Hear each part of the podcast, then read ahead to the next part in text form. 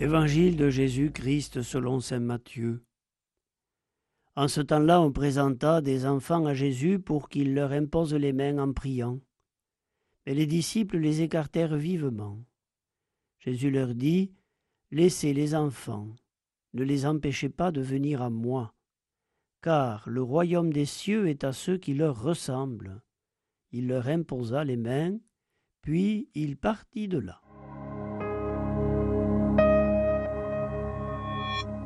Je choisis très souvent cette scène toute simple pour les célébrations de baptême.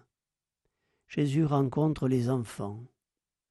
Et ce n'est pas si courant de son temps. L'enfant ne compte pas. Il n'est pas compté dans une assemblée, il est délaissé. On ne s'en occupe que pour le nécessaire. On a du mal à imaginer cela aujourd'hui. L'enfant est défini d'ailleurs par un terme négatif, infans en latin, c'est celui qui ne parle pas.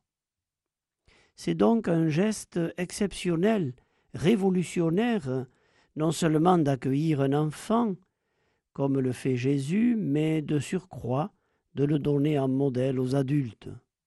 Le monde de Dieu est à ceux qui ressemblent aux enfants, dit-il.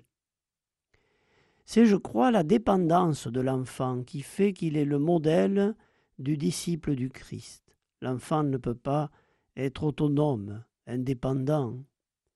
De manière vitale, il a besoin qu'on s'occupe de lui. Il a tout à recevoir. Il a besoin d'être guidé. On ne peut pas vivre l'Évangile à la seule force du poignet tout seul.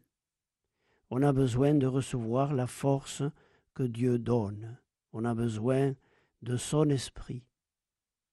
Être homme, selon l'Évangile, c'est renoncer à la puissance et à l'indépendance absolue pour nous laisser agir par l'Esprit de Dieu, cet Esprit qui nous ouvre toujours aux autres, aux frères et sœurs.